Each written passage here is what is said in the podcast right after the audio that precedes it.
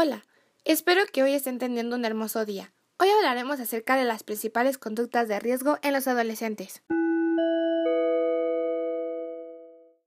Para empezar, debemos entender que la adolescencia constituye una etapa del desarrollo del ser humano en la que suceden importantes cambios psicológicos, biológicos y sociales. Generalmente son cambios bruscos, rápidos o demorados. En este periodo son particularmente intensas las conductas de riesgo, que son aquellas acciones voluntarias o involuntarias que pueden llegar a consecuencias nocivas.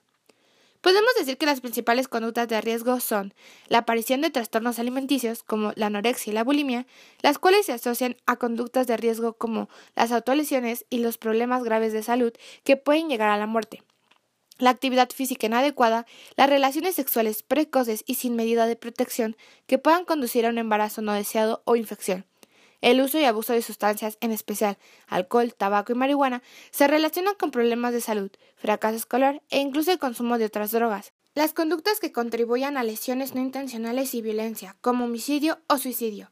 Tenemos que tener en claro que la familia cumple un rol primordial en el desarrollo de cada uno de sus integrantes, ya que ejercen una importante influencia en el desarrollo de hábitos de vida. Sin embargo, hay que tomar algunos puntos para prevenir estos riesgos. Primero, entender el porqué. Es importante establecer una relación de confianza para tratar de averiguar juntos las causas de la conducta de riesgo para finalmente sentirse bien y abandonarla. Ponerse reglas y consecuencias, solo si es necesario. Hablar sobre estos temas bastará para concientizar a los jóvenes y evitar el desarrollo de comportamientos de riesgo. Buscar enfoques, alternativas y estar dispuesto a ayudar siempre.